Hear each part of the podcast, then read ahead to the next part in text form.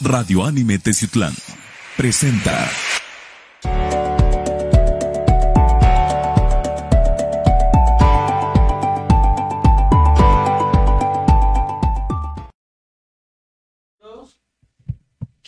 Hola, ¿qué tal amigos? Yo soy Christoph, sean bienvenidos más a un programa más de Ni Muy Muy Ni Tan Tan.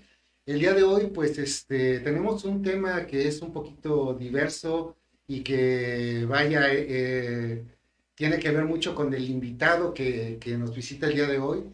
Este, un gran amigo desde hace años, terapeuta holístico, este, Argenis Bonilla. ¿Qué tal amigos? Pues vamos a tratar de desarrollar un poquito aquí el tema. Yo creo que son es un tema que todos nos vamos preguntando día a día o en algún momento de nuestra vida lo hemos hecho. Y creo que también tiene que ver mucho con, con no nada más con nosotros, sino que es una pregunta que eh, tanto nuestros padres y abuelos se han hecho en algún momento, ¿no? Claro, este, bueno, para, para los que nos están sintonizando, eh, bueno, el día de hoy decidimos hablar un poquito sobre lo que son las diferencias generacionales. Ya saben que aquí en Ni Muy Muy Ni Tanta nos gusta un poquito pues abordar temas diversos, pero más que nada encontrar el punto medio, encontrar el equilibrio entre pues posturas radicales que a veces nos topamos en redes sociales o en televisión o en algún otro medio. Y pues lo que tratamos de hacer aquí es, debatir un tema, o más que debatir, conversar un tema, encontrar puntos este, pues importantes dentro de él y sobre todo pues mediarlo, ¿no? O sea, llegar a un equilibrio con respecto a lo que, es a lo que tenemos y a lo que escuchamos, ¿no? Y bueno, Argenis, vamos a hablar el día de hoy de las diferencias generacionales. Yo creo que todos hemos escuchado actualmente sobre pues un poquito de que ah, es que las generaciones actuales son muy frágiles, es que antes se hacían las cosas de tal forma, es que antes yo no me quejaba, es que antes no había depresión, es que antes este, no importaba que haya bullying, es que antes, antes, antes, antes, antes, y tenemos muchos, muchos, este, pues, conceptos, a veces, a veces, este, falsos, a veces ciertos, pero el chiste es de que entramos como en una competencia, ¿no? Que los baby boomers contra los de generación X, que la generación X contra millennials, que millennials contra centennials, y tenemos hecho un relajo. Platícame un poquito, Argenis, tú, en tu, en tu experiencia, en tu vida, ¿qué podrías, bueno, qué nos podrías comentar sobre algo, algo que sea totalmente diferente, o que sea muy diferente a como tú lo viviste, a como se vive ahora? Definitivamente, eh, alguna brecha que nos abrió, que se abrió en nuestra generación, eh, fueron las redes sociales, fue el internet, fue este, aparte de la modernidad que siempre se ha dado, eh, porque bueno, cada momento te va dando este, nuevos elementos para poder interactuar en la sociedad, pero a nosotros sí nos tocó esta evolución de la máquina de escribir, por ejemplo, de la computadora, ¿no? De la biblioteca que tenías en casa, o los que tenían en casa, ¿no? O la enciclopedia, a estar a un clic de, de, de, la información. Entonces yo creo que, bueno, debe de ser a nuestros padres, eh, su brecha que a ellos les tocó fue de ser educados a lo mejor hasta el que viene fue primero, segundo, tercero de primaria, en el caso de mis padres o abuelos. Este, y la brecha, o sea, el conocimiento que ellos los marcó, que fue la, que hizo la diferencia entre una generación y otra, pues fue el estudio tal vez, que nosotros pudimos ya eh, tener acceso hasta una universidad en determinado momento. Ahora, este, pues la diferencia es que nosotros ahora tenemos el acceso a Internet, eh, algo que nosotros como en nuestra, en nuestra generación aún no podemos entender al 100%, si bien es cierto usamos las redes sociales, pero, pero no es parte de nuestra vida como tal, ni es tan indispensable, ni a veces ni es tan fantástica, ni tan necesaria, ¿no? Es, es como que un poquito más este ocio, ¿no? Así es, así es. Y, y, este, y bueno, así la vemos muchos de nosotros. Claro, hay gente de nuestra generación que se metió de lleno a investigar lo que eran las redes sociales, a saber qué es el Internet, ya se metieron en otras, en otras áreas, ¿no? En que se especializaron. Sin embargo, yo creo que la mayor parte de la población, pues si acaso sabemos utilizar Facebook, este, Twitter, Instagram, algunos, algunos ya hacen negocios por medio de Internet, pero bueno, aún no está tan marcado nosotros. Creo que eso ya es para una, una o dos generaciones después de nosotros. Sí, como que sí está muy marcado de que eh, en realidad los emprendedores o, los, o las, los comerciantes a través de Internet, a pesar de que hay muchos y que explotó mucho con la pandemia y todo esto, sigue siendo un porcentaje demasiado bajo a comparación de la cantidad de usuarios que solamente la ocupan para fines de ocio. Entonces sí, no, no se puede comparar. Pero fíjate que tocaste un punto muy importante, que es este, los rangos educativos que se tenían como tal, este, pues algunas décadas atrás a comparación de los actuales. Y sí, es verdad, este, tanto mis, eh, bueno, mis abuelos o, sí, principalmente a mí me tocó con mis abuelos, de que pues la educación llegaba hasta cierto grado de primaria. Y sabes que con eso ya te fue bien y ahora hay que, debes de aprenderte un oficio y a partir de este oficio pues eh, empiezas a hacer tu vida y empiezas a desarrollarte. Yo creo que también por eso se desarrollaban demasiado temprano. Yo, yo quiero aportar algo ahí. Eh, no sé si alguno de ustedes, bueno, yo creo que muchos de los que nos están viendo han tenido acceso a esta información, pero quienes no, sería bueno que lo checaran. Eh, me tocó por ahí checar en algún momento un libro de texto de primero de, primaria, segundo y tercero, este, que, que, estaba por ahí armado en la casa. Y me di cuenta que, por ejemplo, en esos tres primeros niveles de la primaria, nuestros padres ya leían a Platón, ya, ya este, hacían matemáticas avanzadas, lo que el día de hoy se enseña en la preparatoria, ya hacían álgebra. Entonces, eh, definitivamente creo que el nivel educativo de ese entonces, aunque era muy reducido, yo creo que en aquel momento uno de los importantes ahí fue Vasconcelos y algunos de ellos, de los intelectuales de aquel momento, que fueron los que, los que eh, empezaron con INEA y que empezaron a establecer los márgenes de, educación. Y ellos sabían que la gente iba a tener acceso a muy pocos niveles de educación. Entonces, creo yo que concentraron la mayor parte de, información para que si tú estudias primero, segundo, tercero de primaria, estuvieras capacitado para, para poder desarrollarte en el México de ese momento, en lo que la sociedad y la economía y todos los movimientos sociales y culturales requerían. Eh, incluso se analizaban, este, ya se, se, leía la Iliada, este, y bueno, muchos otros textos que nosotros en la primaria, en la, en la preparatoria, fue cuando, en la secundaria y preparatoria, ¿no? En la secundaria todavía no leíamos a Platón, me parece. No. Hasta la preparatoria es cuando ya empiezas con, con textos filosóficos. Entonces, creo que es algo bien interesante que hay que recalcar y que sería bueno que, nos, que la audiencia eh, nos fuera comentando ahí, oye, ¿sabes qué? Ya me fui a checar el dato y sí es cierto, mi padre y mi abuelo este, llevaban estas materias, esto era lo que ellos estudiaban, para que, bueno, de alguna manera valoremos el, el nivel de educación que ellos tenían. Eh, yo he visto algunas veces que los hijos dicen, no, es que mi padre es ignorante, ¿no? Cuando te das cuenta de cómo se desarrollaron, el nivel educativo que lograron de manera personal, porque leían en aquel entonces, pues no había internet, no había cine, o había el cine muy, muy poco, estaba la radio, pero nuestros padres y nuestros abuelos leían. Sí. Era, era la fuente de información para ellos. Que, que, fíjate que aquí entra este parte, bueno, recientemente, no me acuerdo en dónde lo vi, eh, pero dices que me recordara un podcast que hablaban este, un poquito sobre la generación precisamente de los 50, de los, bueno, 40, finales de los 40, 50 y todo esto, y que este venía del mundo de la posguerra, ¿no? Acaba de pasar la Segunda Guerra Mundial, había una crisis este, como tal muy, muy marcada en todo el mundo, o sea, había carencias por todos lados. Y algo que comentaban era precisamente la necesidad y la urgencia de querer sacar adelante a una generación entonces, ahorita que me decías de que los niños de, ese entonces, eh, en primero, de primaria, segundo o en el grado que fuera, ya tenían, pues aún así, bueno, tenían conocimientos más amplios comparados a lo que es actualmente, pues también era parte de eso, porque era como mandarles el comprimido y sabes qué onda, necesito que te pongas pilas. Ponte pilas porque este, pues hay que reconstruir y hay que, hay que sacar diferentes cosas que están pendientes. Educación de urgencia, entonces. Educación de urgencia podría ser. Sí. Fíjate que hay un dicho muy, que me gusta mucho, que este, bueno, que me comentó en alguna ocasión mi abuelo. En realidad no sé de quién sea. Si alguien sabe, por favor, déjelo aquí en los comentarios. Sí, sí, estaría chido que nos pasaran que nos pasaran los datos. Pero pues él decía, ¿no? O sea, este, tiempos difíciles hacen gente fuerte. Gente fuerte hace tiempos buenos. Y tiempos buenos hacen gente débil. Y gente débil hace tiempos difíciles otra vez. Y se vuelve a, a empezar el círculo, ¿no? La, la, la rueda de la fortuna de Mozart, ¿no? No, de Karl Orff, ¿no? La, el Carmina Burana. ¿no?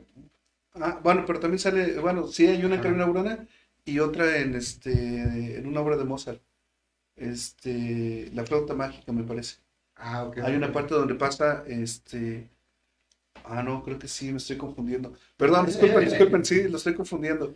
Car oh, sí, sí, es cierto. Ajá. Pero es algo, es algo bastante, pues bastante natural si nos damos cuenta y si y estudiamos un poquito de historia, pues como en realidad las generaciones, obviamente ninguna se va a parecer a otra, cada una va a tener sus características porque eh, nos tocó crecer en diferentes épocas, en diferentes situaciones, tanto económicas como culturales, como informativas, como, pues no sé, de El mismo entorno, ¿no? necesidad. El mismo entorno, o sea, antes eh, nuestros abuelos iban al río a pescar, en el, en el caso de Teciutlán burritos, ¿no? Nosotros ya no tenemos río ni para jugar.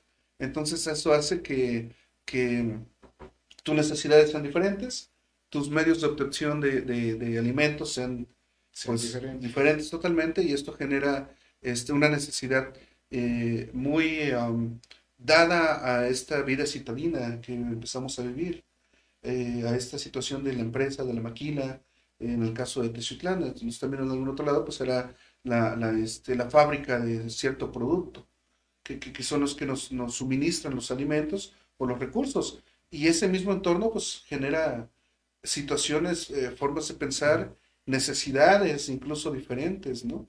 Antes eh, tú estabas en Teciutlán y podrías eh, ir a comprar fácilmente a una tienda X por tu recaudo. Ahora tienes que tomar una combi porque tienes que ir hasta cierta tienda que está alrededor de- de- del Zócalo. O incluso pues por la misma comodidad. Hay gente que toma una combi del centro escolar al centro. Bueno, es válido, tiene la posibilidad y tiene el arraigo a eso, pues está bien. Pero antes no lo hacíamos, antes eh, nuestro entorno era totalmente diferente. Sí, era, eh, era un poquito más el, economizar, el ahorrar y aparte el esfuerzo no estaba, ah, ¿cómo decirlo? O sea, el esfuerzo simplemente no lo veían, o sea, como eran cosas que tienes que hacer al diario, como era, son, era la forma de vida, la rutina, pues decir, ah, pues caminar tres cuadras, ah, pues no hay problema, o sea, es lo que siempre he hecho y es lo que estoy haciendo y lo que seguiré haciendo, ¿no?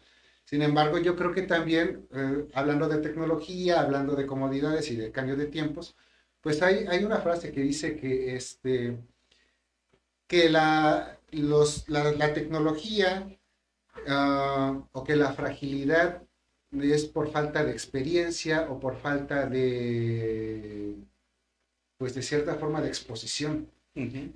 Este, yo me quedé pensando mucho en esta frase. eh, en realidad yo la vi en un, en un podcast de filosofía que hablaban este, sobre un poquito sobre comunismo y cosas estas. Pero bueno, ellos comentaban precisamente sobre que eh, la falta de experiencia nos va haciendo frágiles y que la tecnología, conforme va avanzando, nos hace cada vez estar más alejados de una realidad y que permanecemos más en una ficción y por lo cual no tenemos experiencia en el mundo real y que esa falta de experiencia en el mundo real, en el momento que nosotros queremos chocar contra él, pues es cuando notamos que somos más frágiles, ¿no? Ujú. Y yo me doy cuenta mucho, este, bueno, lamentablemente tuvimos esta situación mundial este, hace un par de años y pues hubo muchas pérdidas por todos lados. Y obviamente había diferentes formas de llevar los duelos. Eh, yo en mi experiencia puedo comentar un poquito de que eh, ahora sí los más grandes de la casa, mis abuelos, eh, tomaron la, la crisis de una forma a lo mejor más tranquila a comparación de mi generación o de mis papás a lo mejor, que como que hubo un poquito más de histeria, como que ¿y ahora qué va a pasar? ¿y ahora qué va a suceder? Y, viene todo esto, ¿no? Sí, aparte eh, nos hacía más expuestos. a, un contagio, puesto que, por ejemplo, las personas adultas mayores ya pueden estar en casa. Y, sin embargo, tú o quienes estamos en edad laboral, tienes que salir y, luchar. Eh, sin embargo, las personas adultas también ya entraron en un momento en el que dijeron, yo ya viví. O sea, misión cumplida. Sí, pero también tiene que ver como que con la experiencia, ¿no? Así como que, eh, así, bueno, yo me recuerdo mucho a mi abuela que dice, no, pues es que, ¿sabes qué? Mira, el mundo se está acabando cada 10 años desde que yo era niña. Dice, cuando fueron los, este... Sí, es como la devaluación, ¿no? Ajá. Cuando te dicen, oye, es que estamos en crisis, nací con crisis y no se va a acabar, o sea, no se ha acabado nunca y esto es a nivel mundial. no nada más es la de constantemente. constantemente. Creo, creo que es parte de la evolución. Sí, o sea, tú para obtener más recursos tienes que, que gastar recursos, que, que, consumir recursos, ¿cierto? Sí. Entonces, creo que también por ahí va algo, pero no nos vamos a desviar del tema. Mejor nos vamos con este tema de Sí, no nos vamos a meter en rollos de camisa de once varas. Bueno, este, algo, algo que también quería comentar con respecto a esto de la tecnología y a la fragilidad pues es precisamente de que eh, se argumenta mucho de que vivimos en una vida falsa, en una fake life. Entonces, esto es la consecuencia precisamente de estas críticas generacionales, porque acuérdense, estamos hablando de diferencias generacionales, donde mucha, nuestros superiores, nuestros papás, o los baby boomers principalmente, pues vienen siendo las personas que este, critican mucho el nuevo estilo de vida que tiene que ver mucho con el Internet, que sabes qué es que tú te la vives este, aplicándote filtros, te la vives tomándole fotos a tu comida, te la vives este, dando likes y dando para arriba en el teléfono y pues no conoces y no sabes y bueno, se critica todo esto, ¿no? Por otro lado tenemos una corriente que nos dice que es muy necesario este, este cambio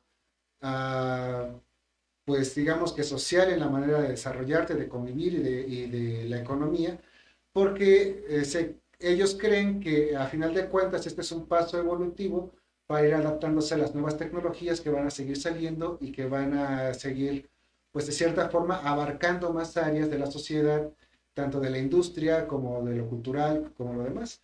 Entonces, como el, niño que quería aprender a programar en los noventas, ¿no? O sea, a lo mejor si aprendió bien, pues pudo hacer algo en los 2000 y en verdad sí tuvo un campo de, crecimiento y de desarrollo. Pero bueno, yo no creo que todos estén capacitándose en, cuanto al Internet ni nada de esto. Pero bueno, más que nada, ¿tú qué opinas al respecto de estas dos posturas? Tanto la que juzga eh, la vida falsa o los que dicen que es necesario estar adentrado en toda esta tecnología para seguir creciendo. A mí me suena muy parecido a dos frases que, que habían en los noventas. Una es que colocaban unos letreros que decían, el teléfono se inventó para cortar distancias, no para alargar conversaciones. sí, sí, sí. Las llamadas. Eh. Y eso, y eso tiene mucho que ver ahora con el Internet. Sí, el Internet se inventó para también comunicarnos mejor, más no para robarnos experiencias de vida. Ok, muy buena, muy buena. O sea, yo lo comparo mucho con eso. Esta es la uno. Y la dos, creo que una de nuestra generación, una canción que habló mucho sobre ello eh, y nos hizo ver que no éramos los únicos juzgados, que en algún momento nosotros íbamos a juzgar a, la siguiente generación, es una canción de, este, de, esta banda que se llama La Maldita Vecindad, la de Pachuco. Cuando le dice, este, hey, pa, tú eras Pachuco, también le más mambo, ¿no? Y, y, le estaba haciendo ver que lo mismo que el padre le estaba criticando al hijo, es lo mismo que el abuelo le criticó al, padre. Y, seguramente el bisabuelo se lo criticó al abuelo y así sucesivamente. Entonces creo que esta falta de, falta de adaptabilidad de los seres humanos a, a los nuevos entornos, a las nuevas necesidades y a las nuevas tendencias son las que hacen que tengamos ese falso anhelo de seguir viviendo en ese mundo tan bonito que nos tocó en la infancia. Ok, sí. Sí, o sea, ¿quién no anhela pues salir a con la bicicleta con los amigos y cosas como estas. Sin embargo, tienes que adaptarte a una nueva postura de vida porque ya creciste, ya eres independiente o estás en proceso de ser independiente. Eh, incluso tienes que enfrentarte a una nueva condición económica una nueva condición social. Eh, cuando eres niño no se te perdona ser inseguro. Y cuando eres adulto no le perdonas al niño ser inseguro, aunque siga siendo inseguro. Eh, qué choques. Entonces, yo creo que, como lo bien lo decías, es una parte importante para poder eh, ir asimilando la, la, siguiente generación. Es mucho la experiencia, eh, es mucho enfrentarte a cosas reales en tu vida, o sea, este, probar nuevos, nuevos empleos, nuevas formas de vida. Viajar, viajar te, alimenta mucho. Fíjate que, que, sí, es, ahorita que decías lo de todo esto, pues sí, o sea, recuerdo en realidad cómo todos nos quejamos de la, de la nueva generación. Bueno, a mí me tocó de que alguna generación arriba de mí se quejara de mí, ¿no? Es que tu generación es un irresponsable, esto, esto, esto. Y es, o sea, y es casi, casi como algo, algo natural pero sí tiene que ver mucho con la idealización y tiene mucho que ver con la nostalgia sobre cómo disfrutamos o cómo vivimos, porque no necesariamente tiene que ver con el disfrute, pero cómo vivimos nuestra niñez y cómo nos enseñaron a hacer las cosas. Muchas veces no nos damos cuenta de que eh, los procesos sociales, culturales y demás pueden ir cambiando y nosotros queremos que los nuevos aprendan como nosotros aprendimos. Porque ahora sí, si yo me fregué, tú te friegas, ¿no? Este, sí, no, y también compartir las cosas buenas, ¿no? Porque sí, o sea, sí quiero que tú tengas también el mismo esfuerzo, pero yo creo que la intención inconsciente es no pases por donde yo pasé o ahórrate este proceso para que tengas lo que yo tengo. O sea, las dos tienen una intención positiva, sin embargo, lo que nos falla mucho es la comunicación. Creo que la comunicación es el puente que está roto entre generaciones y no nada más entre la que sigue después de la nuestra, sino la anterior y la anterior y la anterior. Sí, no nos vamos dando cuenta de, de precisamente cómo comunicar o, cómo llegar a ese acuerdo de que, o sea, cuál es la meta, ¿no? O sea, si la meta es...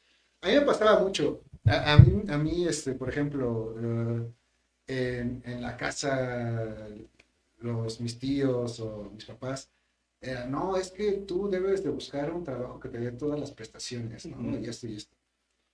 Y sus intenciones eran buenas. Baby boomers. Pero pues es que ellos crecieron en esa época, ¿no? Donde podías, este, eh, tener ese tipo de trabajos que tenías la seguridad que después de tantos años de trabajar te ibas a jubilar y ya no había problema. Sin embargo, lo que nunca me entendían era precisamente de que esto ha cambiado tanto de que ya es muy difícil conseguir, bueno, que haya una jubilación para personas de nuestra edad, ¿no? Y más que nada que también los tipos de trabajo muchas veces ya son por contrato, ya no es, ya no son plazas, ya no son, bueno, solamente que tengas palancas en el gobierno, que entres a, alguna institución, pues, este, pues, grande o establecida, pues lo lograrás sin mayor problema. Pero esto ya no es la realidad para todos, cuando antes sí lo podía llegar a ser. O sea, podías aspirar a, a, trabajar en una fábrica, empezar como barrendero si tú quieres y terminar como gerente, porque era el crecimiento que existía dentro de ellas. Sin embargo, actualmente, pues como ni las empresas son tan, longevas, ni tampoco este, se hace antigüedad en las empresas, pues vaya, la realidad cambió totalmente. Y con esa realidad cambiada también cambia la, percepción de de alcances, ya sea para más o sea para menos, ¿no? Pero cambia la proporción en la que los vas a recibir. A lo mejor si le echas muchas ganas a tu emprendedurismo, pues ya te jubilas en 10 años, ¿no? Y ya te va a alcanzar para comprarte una casota. O a lo mejor no, o a lo mejor te vas a tardar más. O a lo mejor nunca lo vas a conseguir. Bueno, digamos que las reglas de medición cambian y por lo tanto, pues no necesariamente tiene que existir esta frustración en comparación a las generaciones anteriores. Yo, creo que tiene mucho que ver la velocidad de la información. Eh, eh, nuestros abuelos tenían la posibilidad de hacer eh, historial en su empresa porque de alguna manera sí podían ser indispensables. Porque no podías tener a 20 ingenieros tocando tu puerta como tú como empresa. Pero hoy no tienes 20, tienes 100. cada fin de ciclo tienes, desconozco la cifra, soy sincero, desconozco la cifra, lo hubiese estudiado, perdón. Pero este, sí sería bueno tener esas cifras de cuántos egresados hay de cada universidad y de cada carrera, qué es lo que hace que entonces el conocimiento que tú puedas tener, incluso la experiencia y la capacidad,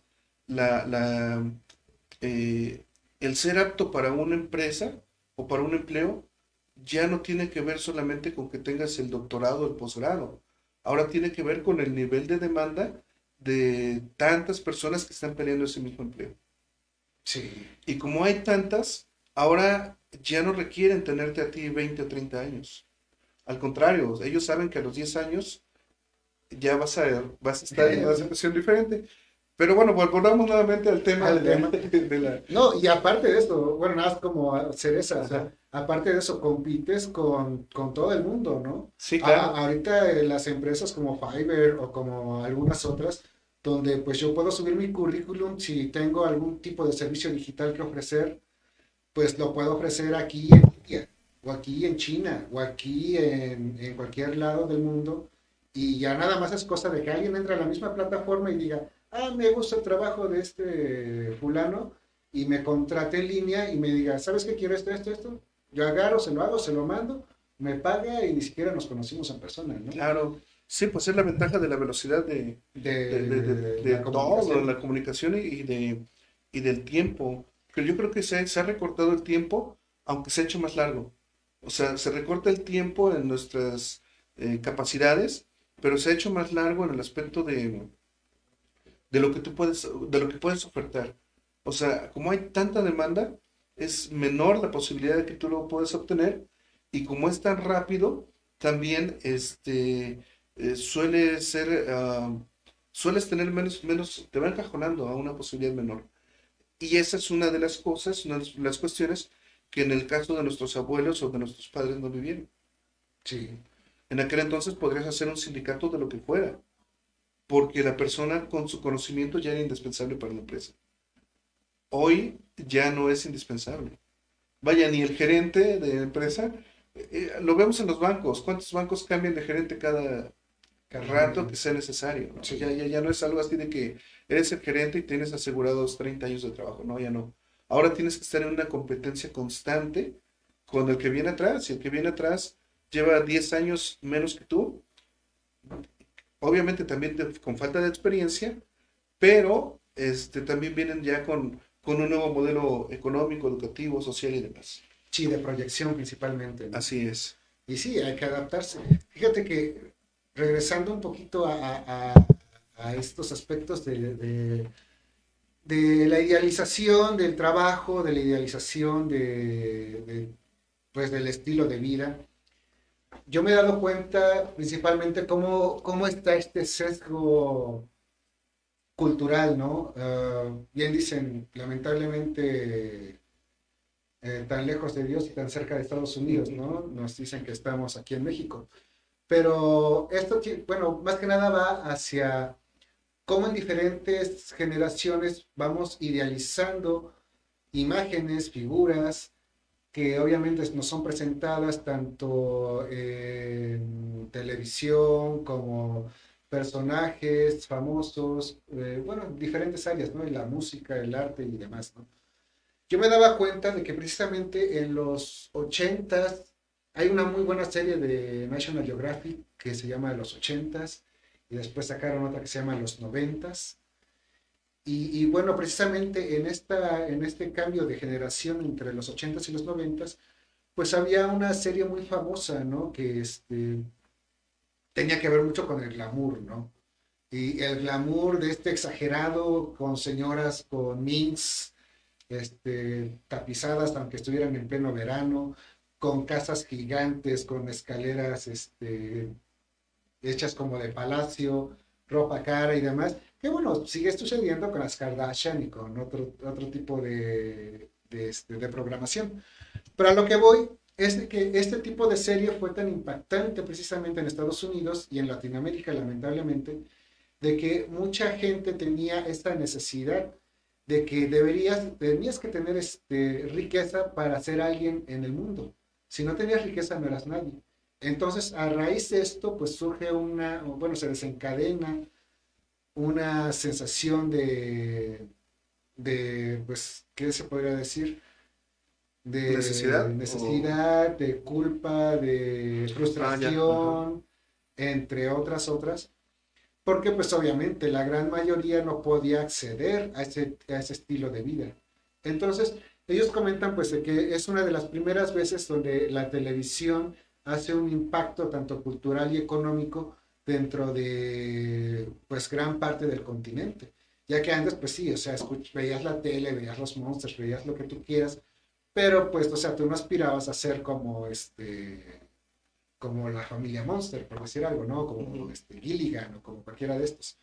Entonces, esta serie impacta tanto de que, pues, de cierta forma se incrementan ciertos aspectos, como lo que era el tráfico de animales, o como lo que fue el incremento del narcotráfico en alguna forma para tratar de conseguir más recursos y poder tener este carro lujoso, o las universidades también se saturaron esperando a de que pues con mi profesión yo pueda alcanzar un estilo de vida así, así, así. La deuda creció, ah, bueno, hubo varios factores por todos lados de diferentes formas, pero el punto es ese, ¿no? La idealización. ¿Cómo la idealización de cierta forma nos puede mover o nos puede motivar para seguir adelante en, diferentes áreas? Muchas veces eh, en la actualidad yo creo que está muy de moda este, lo fitness y yo estoy totalmente apoyo lo fitness creo que hay que tener un equilibrio en el organismo y hay que ser saludable entre lo más posible. Pero también creo que se, estamos tocando una rayita entre lo saludable y lo no saludable, ¿no? Donde hay muchas personas que sufren demasiada frustración por no poder conseguir pues ese cuerpo cuadrado, ese cuerpo este, esbelto o ese cuerpo voluminoso, o bueno, ya dependiendo de los estándares de cada quien, pero también nos está llevando a un consumo de drogas, a un consumo de exceso de lugares para, para ejercitarse, ¿no? ¿Tú qué opinas más o menos al respecto? Pues yo creo que eh, cada eh, proceso, cada ciclo tiene tendencias y en este momento pues es el fitness y está padre. Eh, en algún momento fue la música disco, en, algunos otros, en algún otro momento fueron las drogas. Ser rockero ser rockero. O sea, hay muchas eh, etapas en el, transcurso de la historia que nos fueron dando tendencias. Y estas son eh, tendencias que no podemos hacer a un lado. Así viene ya la tendencia mundial y yo creo que no nada más es la tendencia eh, el fitness, sino también la tendencia a la no identificación de género. Ajá. Que creo que también es una tendencia que al igual que todas, todas y cada una de, las que ha habido en el transcurso de la historia, tiene sus puntos altos, sus puntos de declive, pero creo que tienen sus extremos muy marcados. O sea, de repente eh, los más afectados en estas tendencias, desafortunadamente, son los jóvenes, porque nosotros ya, en el caso de nuestros padres, ellos lo veían igual y los abuelos igual. O sea, esto es algo que está repitiéndose, no es algo de que digan que, no, pues es que es este, no, no, no. O sea, es, es algo que aquí estamos demostrando que constantemente se va repitiendo. Sí, sí, no lo vayan a linchar, por favor. O déjenlo aquí en los comentarios. no, entonces, entonces eh, yo no digo que esté bien o mal cualquiera de las tendencias. Lo único que quiero dar a notar es que eh, siempre hay un detonante y ese detonante genera una inercia que a veces agarra a los más cautivos, ¿no? Claro. Y desafortunadamente esto es lo que hace que una tendencia, por muy bien intencionada que esté, llegue a tener efectos colaterales. Sí, obviamente hace falta unos cimientos en cuanto a identidad y en cuanto a personalidad, seguridad, entre, bueno, podríamos hablar de muchas cosas, para poder tomar diferentes temas de la manera como es, ¿no? Sin, ahora sí, no te claves, ¿no? No, no, no, no, o sea, este, simplemente observa, identifícate con lo que te guste, pero no te, no te quedes ahí. O sea, aquí la, yo creo que la experiencia de vida es, no te quedes en, un solo punto, tienes que experimentar todo lo más que puedes. Claro. Claro, con tus límites de acuerdo a tu personalidad. Fíjate que algo muy grave. Ya, pasamos por la, perdón, ya pasamos por la etapa que yo creo que ya vamos de salida, pero esa etapa en la que todo el mundo quería ser narco. Sí, el Señor de los Cielos, este, y series de este tipo, Escobar y todo este rollo, que entonces en ese momento todo el mundo este, quería o ser narco, en el caso de los hombres, o estar con un narco en el caso de las mujeres. Las famosas buchonas que salían todo esto, ¿no? Y claro, es una tendencia, repito, o sea, yo creo que, que todas las tendencias que se forman en el mundo son buenas, tienen su, tienen su parte productiva, ¿sí? Pero no son, no son estables, o sea, hoy vas a querer usar eh, cadenas de oro con tu camisa vaquera. Dentro de seis meses esa moda se va a ir y entonces te vas a, pasó con los emos, pasó con, con los rockeros, ¿no? Pasó con los rancheros, o sea, todo género musical, todo género este, de cualquier tendencia en la sociedad es algo que se va a ir rápidamente. ¿Y crees que le falte mucho al reggaetón? pues yo creo que sí. Yo, yo, creo que sí porque eh, eh, si bien es cierto, las disqueras están invirtiendo mucho en ello y pues son, son ritmos muy fáciles. No tienes que pensar, bueno, no digo que las personas que escuchan reggaetón no lo hagan. Yo creo que hay personas de toda índole que pueden escuchar reggaetón y que pueden escuchar música clásica al mismo tiempo. No lo dudo y estoy seguro de que lo hay. Eh, simplemente estoy diciendo que el ritmo no tiene gran dificultad y el cerebro lo asimila muy rápido. Es por eso que se difunde. Venimos en una inmediatez. Pero bueno, eso, esto lo vamos a cancelar ahorita porque quiero, quiero que después nos acompañes con otro amigo que es músico, que lleva bastantes años. Claro.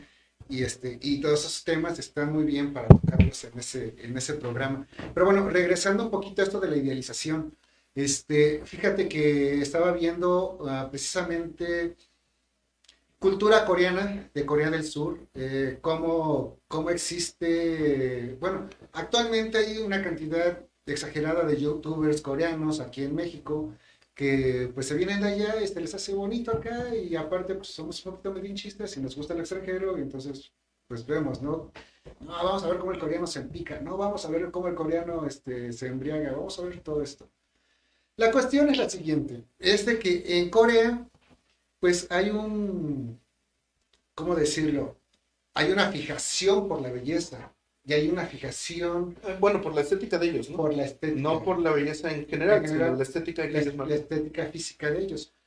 Entonces, también tiene que ver con un, con un poder adquisitivo y tiene que ver con un, este, pues con un nivel social, ¿no? Prácticamente esto, todo esto del K-pop y cosas por el estilo, estaba viendo de que hay escuelas, o sea, prácticamente que son internados, que vendrían siendo así como la academia, el programa este de TV Azteca, donde entrenan a cantantes, para ya desde niños, ¿no? Entonces, desde niños les meten idea, no, pues sabes qué, la meta es que llegues a ser cantante de tal grupo o que seas tan famoso como tal. Entonces los van este, desechando conforme se van dando cuenta de las actitudes, bueno, aptitudes, perdón, tanto vocales como físicas y demás. Entonces, algo de lo que comentaba, bueno, en un documental también de Corea, sobre la frustración que reciben los niños que llevan mucho tiempo ahí, que digamos que ya pasaron la primaria, ya pasaron la secundaria y están en la prepa y ya en la prepa, pues por alguna razón no alcanzan algún tipo de estatura o no alcanzan algún tipo de característica física y los terminan sacando de, de este internado, por decirlo así. Y pues ya, ¿sabes qué? Este, ya nos dimos cuenta de que tú no vas a servir para cantante, entonces te puedes ir, ¿no? Entonces, este tipo de personas que ya estuvieron mucho tiempo en ese sistema o en esa meta, pues reciben mucha frustración y mucha decepción y hay mucho suicidio un poquito lo que pasaba con Japón, este, pues hace una década. Y por otro lado también, en cuestión de las chicas, eh, como se les pide, pues, bueno, no nada más las chicas, también los hombres, una piel muy tersa y demás, pues empieza a haber una cierta repulsión en cuanto a la imagen real, o sea, que ellos pueden ver en el espejo, y viene esta necesidad de los filtros de las cámaras de teléfonos, donde decía prácticamente el, conductor del, documental, dice, es que al parecer todo se mide en píxeles. O sea, entre más lisa sea tu cara, entre, mena, entre menos este, cicatrices, poros o cualquier otra imperfección se ve en tu cara, muchísimo mejor para ellos, ¿no? Prácticamente la meta es llegar casi casi a ser un sim, o sea, un, sim es un, un personaje digital, o sea, ya como una caricatura de anime, como un, un personaje de videojuego, pues que estás todo liso y que estás todo simétrico, o sea, y esta es, esta es la meta, ¿no?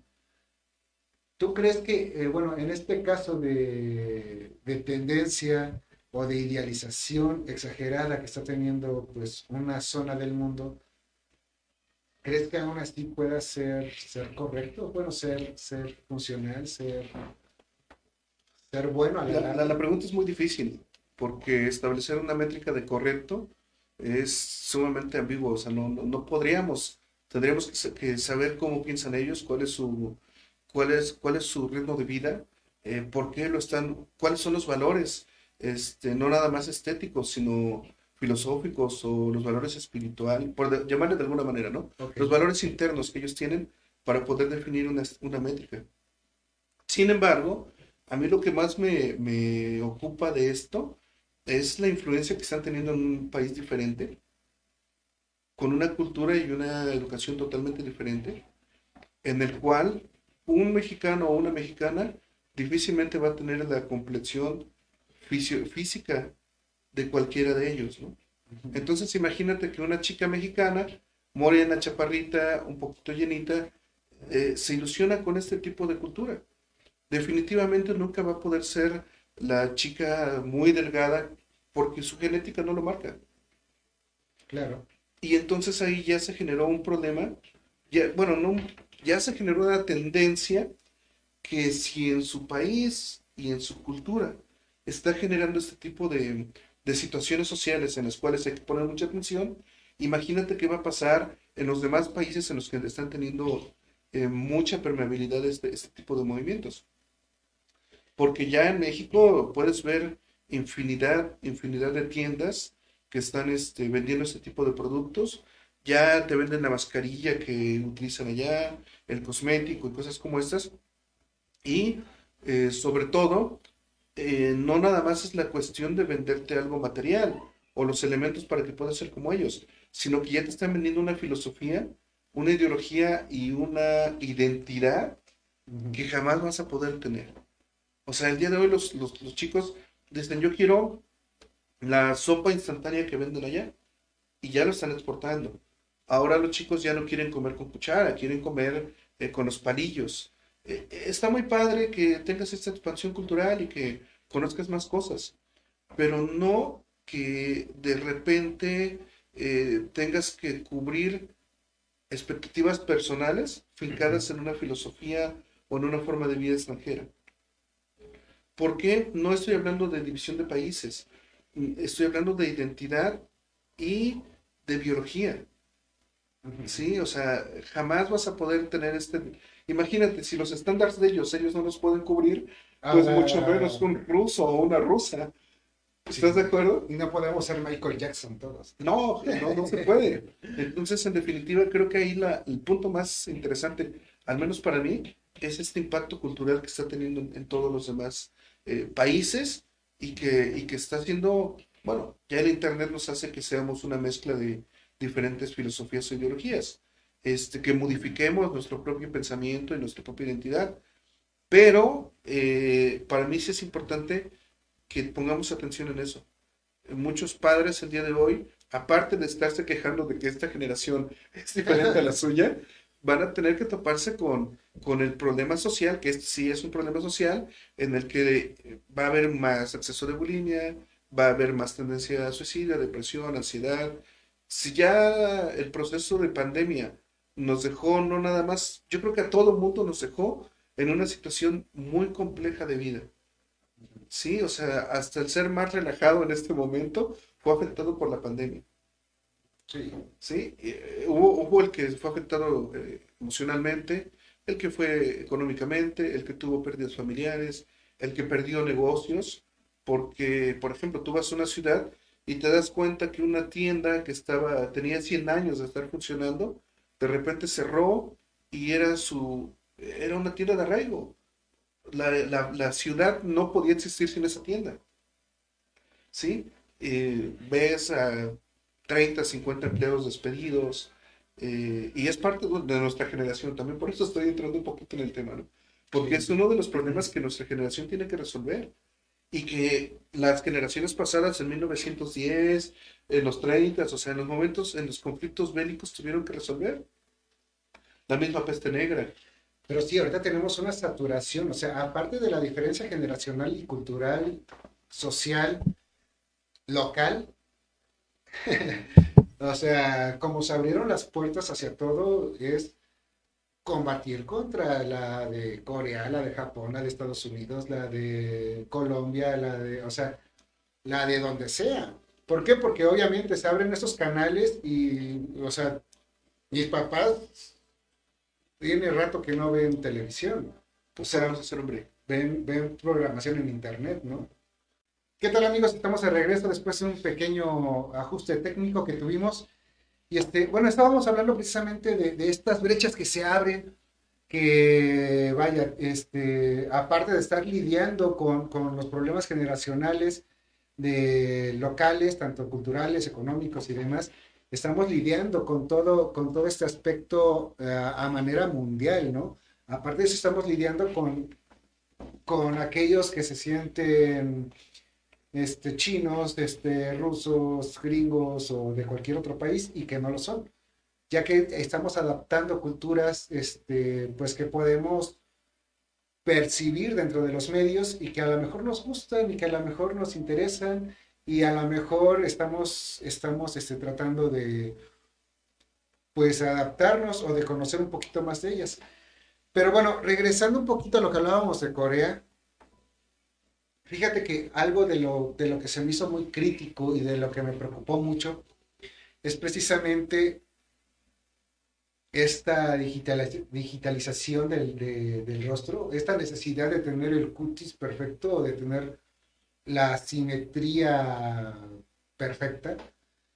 Y, y por qué me preocupa mucho? Porque eh, el hecho de no mostrar una foto sin filtro es, es una pérdida de identidad que yo considero bastante grave. Eh, obviamente yo no soy perfecto ni nada, o sea, tengo cicatrices, tengo ojeras, tengo entradas, tengo, tengo infinidad de cosas, pero yo creo que a final de cuentas esas características son, son importantes para proyectar quién soy yo en realidad. Y yo creo que la parte, bueno, una gran parte del crecimiento tiene que ver la aceptación. Entonces, yo considero que en el momento que tú aceptas quién eres, y ahora sí, dónde te tocó nacer, con qué, con qué cualidades, con qué este, carencias, con qué, bueno, con qué de todo, tanto sea bueno, sea malo, pues es el mejor lugar para empezar a crecer. O sea, obviamente, ya soy consciente de esto, de esto, de esto, de esto, de esto. Ok, ¿qué puedo corregir? ¿Qué no puedo corregir? O sea, este, o qué puedo corregir en este momento y qué podré corregir en el futuro, ¿no? Entonces, yo creo que eh, sí es muy importante situarnos ubicarnos más que nada en, nuestra realidad y, pues ahí empezar a construir sin la necesidad de un filtro y sin la necesidad de un, ¿qué te gustaría? De, una idealización. No sé qué opinas un poquito. Yo creo que todo está tan digitalizado y tan, tan metido en la red, tan metido en esta parte electrónica, que nos estamos olvidando de puntos importantes. Eh, y ahora que estoy diciendo esto, parece que estoy escuchando a mi papá o a mi abuelo. Que eso es lo que decían de nosotros, ¿no? Es que esos jóvenes de hoy, que ya no sé qué. Pero creo que es importante tenerlo muy claro. Eh, tú naces en, una, en un entorno, eh, desde el momento de ser concebido, tu biología y tu misma complexión de ADN trae recursos. Trae recursos de, de, tus padres, de tus abuelos y demás para que tú puedas eh, crecer, nacer adaptado a este entorno. Y creo que por ahí debemos de partir, desde mi punto de vista. Como que hacerte muy consciente de quién eres, cuál es tu entorno, cuáles son las condiciones que tienes para poder interactuar en esta, en esta sociedad y en esta, en esta travesía llamada vida. Y comenzar desde ahí a fincar una, no solamente una filosofía, sino reforzar tu identidad. Y a esto no le llamo decir, es que yo soy mexicano y voy a defender a México, porque ahora ya estamos en esta postura ya de, ser una mezcolanza de filosofías, de ideologías, de, de, culturas, eh, con el mismo tema que estamos platicando, ¿no? O sea, ¿cómo puedes ver a un tipo este, mexicano con los, con los rasgos y con la identidad mexicana, de repente pues vistiéndose como un eh, coreano o lo que sea, ¿no? No, no solamente la vestimenta, sino que también adoptan eh, costumbres de, de, estas culturas. Y no digo que esté, bien, que esté mal, o sea, está bien que tú puedas hacer lo que tú quieras con tu vida. Sin embargo, creo que sí es importante tener muy claro cuál es tu biología, cómo es que estás constituido, por qué es que eres como eres, y es porque estás adaptado a tu entorno. O sea, una persona, en el caso de, de eh, un teciuteco se va al puerto y la va a padecer, si no unos meses, unos cuantos años. Y, va a pasar mucho tiempo para que se adapte a esta nueva forma de vida. No nada más en, la cuestión laboral, sino en la cuestión clima, en la cuestión alimentación. Va, su cuerpo se va a enfrentar a nuevas, nuevas enfermedades, eh, va a desarrollar tal vez nuevas habilidades físicas o, químicas o bioquímicas para poder adaptarse a, otros entornos. Sin embargo, en este momento, con esa explosión de, información, esas puertas abiertas de las que hablabas, para poder interactuar con gente de todos lados, nos está llevando a esa falta de identidad que bien decías. ¿Y por qué es tan importante tenerla clara? Eh, y aquí pueden salir mis sobrinas, bueno, pues tú escuchabas música en inglés. sí, sí, porque tampoco puedo decir, no, es que mi generación fue mejor. sí, pero nunca escuchaste música en español, la, por la poca que escuchaste era un 20% del 100% que escuchabas. Y tampoco escuchabas, este, no sé, música mariachi todo el tiempo, estabas escuchando ritmos y sonidos de otras culturas. ¿Y, y, por qué pongo esto sobre la mesa? Porque es justamente el mismo proceso que estamos viviendo ahora con estos jóvenes. Eh, la diferencia está en que en aquel entonces nosotros no teníamos tanto acceso, nos imaginábamos cosas, pero no nos, no, nos, no nos apropiábamos tanto de, esta forma de yo quiero ser totalmente idéntico a esta otra cultura. Y, y, es que aparte en ese entonces, o sea, no teníamos esta sobreexposición a la información. O sea, yo recuerdo de que yo no conocía, de las bandas que me gustaban, no necesariamente conocía quién era el guitarrista, quién era el vocalista, el baterista, etcétera, ¿no? O sea, mm, tú decías, ah, a mí me gusta la música de tal banda y ya, ¿no? A menos que fueran personajes como que muy acá, es cuando te fijabas en el personaje. Pero a lo que voy, te lo podrías encontrar en la calle y no había problema, así como que, ah, pues este se me hace raro, ¿no? Pero no sabías quién era. Sin embargo, ahorita, pues todos tienen su, su canal de Instagram. Estoy publicando qué como, estoy publicando qué me pongo en la cara, estoy publicando este, si me salió un barro, si me compré zapatos, si me compré un pantalón, si me compré esto y el otro, ¿no? Y también hay, hay que tener claro que, que, no todo lo que está en internet es real. O sea, yo puedo ahorita decir, ¿sabes qué? Es que me compré tal teléfono, este, porque es el que más me gusta y sin embargo nunca usarlo. Solamente cumplí un contrato con una empresa para, para promocionar su producto. Y vuelvo a repetir lo mismo, está bien, o sea, es parte de un negocio. Pero a lo que voy es que tú como espectador tienes que tener una capacidad de discernir qué es lo que realmente está siendo objetivo en la red y qué es lo que está nada más influenciándote por alguna situación que, que a alguien se le ocurrió. Pasó mucho con los juegos estos de, de que había chavos que incluso se suicidaban y hubo una película en la que hacían retos y pasaban por una escalera entre edificios y cosas así que fue algo que, que, que, fue totalmente real, o sea, en las redes. Era la ballena azul. Algo así, que en las redes tú entrabas a un tipo de concurso y no sé si había un, un recurso económico o popularidad, pero algo, un beneficio tenías más o menos por ahí. Entonces, eh, pues, ¿cuán frágiles somos los seres humanos? Y aquí se nos engloba a todos, porque todos hemos caído en algún momento en esa, en esa, en esa, en esa trampa. ¿sí? O sea, en, nuestro momento para que lo sepan, chavos, en nuestro momento, este, no faltaba el correo electrónico que te llegaba de que te ganaste un auto. Y ahí tenías a la gente aportando todos tus datos. Y, y yo creo que esos fueron los primeros trucos malsanos de la red que, que nos desestabilizaron a nuestra generación. Obviamente, en la generación de ustedes, El, el príncipe de Nigeria, ¿no? ¿Cómo era? De que, Sí, que te había dado no sé cuántos millones de dólares. que solamente le tenías que depositar para... Sí, o sea, cosas como esas, fraudes como esos fueron el inicio de todo esto.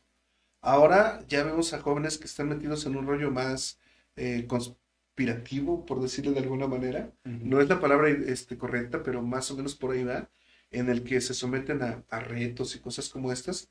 Que digo, a lo mejor si yo estuviera en esta época lo haría.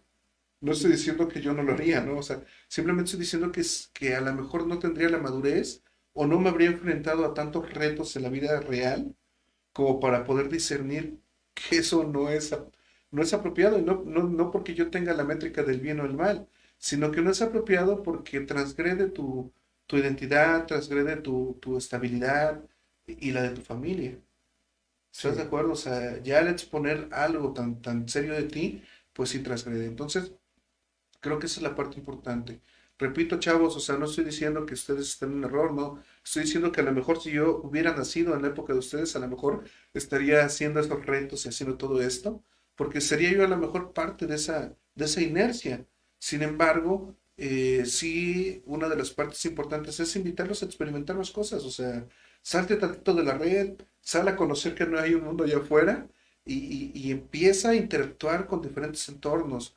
No sé, aprende a hacer artesanías, a- toma un curso de literatura, eh, no sé, incluso este, inscríbete en el, en el club de runners, que lo acabamos de decir hace un rato que era una tendencia, bueno, inscríbete, experimenta, o sea, el mundo es un espacio tan amplio para tener experiencias y para, y para crecer en, en todas las áreas, que de repente cuando te limitas solamente a una tablet, a una computadora, eh, puede ser que te esté restando mucho tiempo de vida.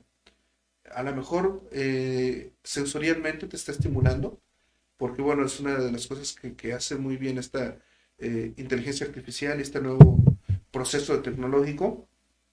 Sí, hay una, hay un, hay un estímulo muy importante. Sí, hoy puedes ser soldado, puedes ser aviador, puedes ser lo que quieras. Y eh, en algún momento platicábamos de esa película de A Play, Ready Player One, Ajá. en la que nos mostraba esta parte de, de la, en la nueva era, ¿sí? Y también tiene que ver porque es la nueva era, es, es lo que Es sigue. el metaverso. Y, y si ahora estamos hablando de esto, estoy totalmente seguro que cuando el metaverso su- surja, vamos a estar hablando de cosas todavía mucho más intensas en, en la relación social, este, La forma de interactuar. en la forma de interactuar. Sí, sí, es cierto. Entonces, ahí hay un tema que lo debemos abordar en algún momento. Sin embargo, si es así como que, bueno, experimenta, sal, eh, ten interacción. Eh, Hay, hay, hay jóvenes que no saben a veces ni hacer un nudo de una caja. Y- y parece absurdo, pero llega el momento en el que cuando tú sales de tu pueblo y te vas a estudiar en un lugar lejano, al menos tienes que tener esos conocimientos básicos para poder desarrollarte y para poder sobrevivir en una, en una sociedad que es real y que ahí eh, yo creo que es, yo creo que la realidad todavía es más fascinante que, que cualquier videojuego con realidad aumentada, ¿eh? Sí, eso también estoy de acuerdo. Pero, ah, su mecha, es que son tantas cosas que podríamos seguir atacando, pero creo que estamos un poquito pasados de De tiempo. tiempo, claro. Pero me gustaría también, bueno, ya como para finalizar un poquito el, eh, es- este programa, yo estoy, estoy totalmente de acuerdo, ¿no? La adaptación es igual a evolución, pero la adaptación, como tú lo acabas de mencionar, pues no nada más está canalizada o guiada hacia, hacia un área en específico, ¿no? Sí, nos tenemos que adaptar en lo tecnológico, pero también nos tenemos que adaptar en, dar soluciones reales a problemas reales. No sé, puede ser el agua, puede ser el aire, puede ser cualquier cosa, ¿no? Es- Este, automatizar procesos en empresas, en fábricas y demás, ¿no? Hay problemas por todos lados. Salud, perdón. Entonces, sí creo que, que la adaptación es parte de la evolución, o es la evolución. creo que vamos hacia allá, creo que tenemos que prestar mucha atención precisamente a todas las áreas que nos conciernen o a todas las áreas en las que podemos aportar algo. Yo creo que es necesario hacernos conscientes de nuestras cicatrices, de nuestra experiencia, de nuestro lugar en el mundo. Yo no digo que mi lugar en el mundo va a ser, ah, no, es que como yo soy de acá, pues ya me quedé acá y ya, ya no voy a poder ser otra cosa. No, yo digo que es necesario que seas consciente en qué lugar estás para que a partir de eso puedas empezar a crecer o empezar a, a planear hacia dónde puedes caminar, ¿no? De, en primera instancia. Dejar un poquito la idealización bueno, no dejarla de todo, porque idealizar a veces también nos ayuda como motor, ¿no? Claro, claro, en el, aspecto sano es muy productivo. En el aspecto sano es muy productivo, pero dejemos de, bueno, pongamos a un lado este fanatismo, pongamos a un lado estas, estas necesidades este, enfermizas de quererse parecer a algo o a alguien de una manera inmediata o de una manera, este, pues un poquito acelerada, que yo creo que también es resultado de nuestra relación con la tecnología, ¿no? Actualmente lo queremos todo inmediato, queremos el mensaje ya, queremos la canción ya, queremos este, los datos en este momento, ¿no? Yo creo que es también algo que ha modificado la percepción de, del desarrollo actual. Pero bueno, nada, me gustaría concluir un poquito con lo que es este Maslow y su pirámide. Bien. Que, este, que yo creo que él a pesar de que muchos dirán esto es una pirámide muy básica y a lo mejor diferentes psicólogos la hemos aprendido con diferentes términos, pero pues la esencia es la misma. y bueno, este psicólogo Abraham Maslow, pues este, hace algunas décadas precisamente crea una pirámide donde nos expone diferentes necesidades que debemos de cubrir para poder ser una persona exitosa y para poder ir avanzando en diferentes áreas de evolución y de crecimiento. Entonces, él nos dice que en la primera área, en el primer nivel, imaginemos que somos, este, pues unas personas sin nada, ¿no? O sea, no tienes casa, no tienes absolutamente nada, eres un ser en la selva o en donde tú quieras, en el bosque, en la playa. Entonces, lo primero que debemos de cubrir son las fisiológicas. Las fisiológicas, ¿qué, qué, qué consta, no? En la comida, Ahora sí, todo lo que entra y lo que sale de tu cuerpo. El aire, el agua, la comida, en defecar, en, todos estos aspectos necesarios para tu cuerpo, ¿no? Entonces, él dice que esa es la primera base que debemos de cubrir. Debemos este, alimentarnos y debemos satisfacer nuestro cuerpo. Después de eso tenemos las de seguridad. Las de seguridad, pues imagínate, ya fuiste a cazar, ya fuiste a pescar, ahí tienes tu comida, ahora tienes que resguardarla. ¿Sale? ¿Qué te hace falta? No, pues una cabaña, no que un puerto, no que una hielera, no que esto, o sea, cualquier cosa, ¿no? Que te ayude a, dar seguridad a eso que ya conseguiste. La seguridad también tiene que ver con, con aspectos de personales, bueno, de tu cuerpo, ¿no? De tu integridad. Que no te vaya a atacar un depredador, que no te vaya a atacar una tribu contraria, que no te vaya a atacar este, incluso enfermedades, aprender a ver, a saber qué comer, qué no comer, qué tomar y qué no tomar. Entonces todo eso tiene que ver con la seguridad. Después de esas vienen las sociales y de estima. Imagínate hasta qué punto vamos a llegar a las sociales y las estima, ¿no? Muchas veces las personas no comen porque les fue mal en el amor.